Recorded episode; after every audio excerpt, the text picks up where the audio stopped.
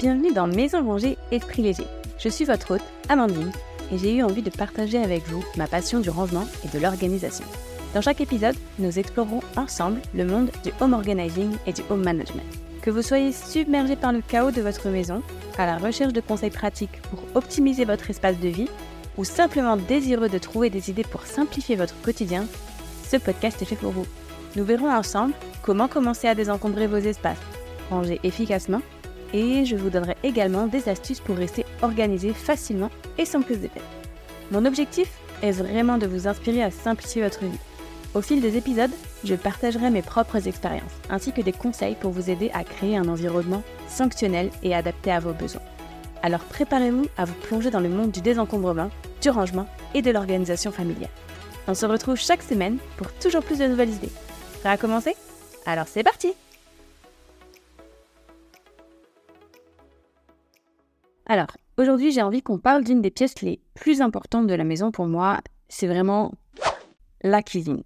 Donc la cuisine, c'est vraiment le coin idéal pour un moment convivial ou familial et ça a toujours été un lieu chaleureux dans mon esprit.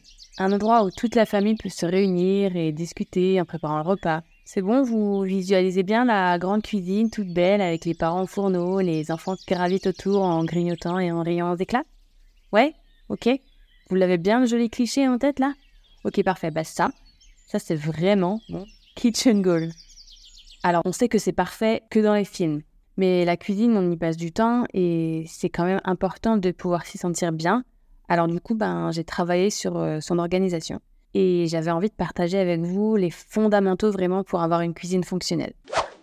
Donc dans la cuisine, on y passe du temps et il faut qu'elle soit pensée intelligemment pour qu'elle nous facilite la vie.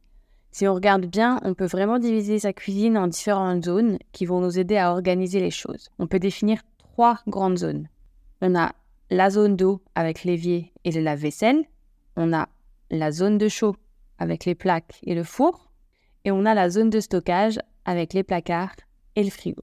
Et pour que la cuisine soit des plus fonctionnelles, l'idéal, c'est que ces zones forment un triangle, chaque zone représentant un coin du triangle. Et là, ouch, là vous vous dites, ok, ma cuisine, ce triangle, il n'existe pas, je suis foutu. En fait, stop, stop, pas du tout. Je vous rassure, toutes les cuisines ne respectent pas ce triangle et pourtant, elles peuvent être fonctionnelles. La mienne, elle ne respecte pas à 100% et pourtant je m'en sors très bien. Alors du coup, je vais vous expliquer pour vous rassurer. Commençons avec la zone d'eau. Lorsque le lave-vaisselle est à proximité de l'évier, c'est quand même plus facile à gérer, c'est clair. C'est plus facile de ne pas en mettre partout. Dans cette zone, vous pouvez garder à proximité tout ce qui vous servira à faire la vaisselle ou à nettoyer. Chez moi, je garde les torchons et les éponges sous l'évier par contre, je ne mets pas de produits ménagers dans le meuble sous évier parce que j'ai deux filles de moins de 3 ans et euh, les produits du coup sont rangés à hauteur. Mais sinon, le sous évier, c'est quand même l'endroit idéal pour stocker ce genre de produits. Pour ça, vous pouvez utiliser une étagère et y mettre un plateau tournant, par exemple. Ça facilite la visibilité et vous accédez à chaque produit facilement. Vous pouvez aussi y mettre euh, la poubelle et le bac de tri si vous ne les avez pas à l'extérieur. Mais si vous choisissez d'avoir des bacs apparents, préférez les garder quand même à proximité de l'évier. C'est encore une fois beaucoup plus pratique de jeter les déchets proches de l'endroit où la vaisselle sera lavée. Ensuite, on va passer à la zone de chaud. Donc, c'est assez simple. Elle comprend les plaques et le four. Alors ici, chez moi, les deux sont pas côte à côte, mais ils sont quand même assez proches. On va dire qu'ils sont à moins d'un mètre cinquante l'un de l'autre. C'est pas essentiel que les deux soient collés. Le plus important, c'est que vos rangements, eux, ils soient raccords. Par exemple, on va mettre les poêles et les casseroles dans le placard ou le tiroir sous les plaques. Comme ça, accessible tout de suite et facilement. J'ai aussi choisi de mettre les épices dans un des tiroirs sous la plaque. C'est vraiment hyper pratique quand on cuisine de les avoir à portée de main. J'avais fait un petit post Instagram qui parlait de ça si ça vous intéresse. On va aussi garder les ustensiles de cuisine à côté de la plaque. Et sous votre four, euh, bah, vous gardez vos grilles, vos moules à gâteau et vos plats à gratin. Logique, vous me direz, mais parfois pas tant que ça. Ensuite, la zone de stockage. Je dirais que le plus important, c'est qu'elle soit organisée. Par exemple, avant, j'avais euh, juste des placards pour euh, tout ce qui était épicerie. et je trouvais ça compliqué de s'y retrouver. J'oubliais toujours certains produits et certains finissaient à la poubelle et ça, ça m'embêtait vraiment. Du coup, j'ai installé des tiroirs dans les placards et franchement, meilleur investissement dans ma cuisine. Vraiment, vraiment, vraiment. Ça change littéralement l'organisation. Les produits sont plus visibles et puis surtout, bah, on les utilise parce qu'on les voit, donc on les utilise. Pour l'épicerie, on voit aussi partout l'utilisation des bocaux transparents. C'est assez pratique, c'est clair, mais j'avoue que ça correspond pas à tout le monde. Donc moi j'en ai parce que j'apprécie ce système, mais si c'est pas votre truc, franchement, le faites pas. Vous pouvez très bien ranger dans le tiroir juste par catégorie. Les différentes pâtes d'un côté, les autres féculents d'un autre.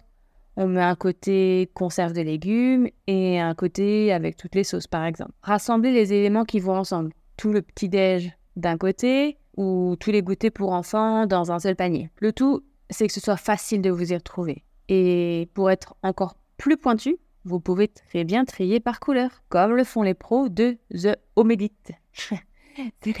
si ça vous convient comme ça, go Mais euh, j'avoue que c'est un autre level, mais c'est très très stylé. Et puis, personnellement, j'ai envie de rajouter une zone qui est pour moi la zone de préparation.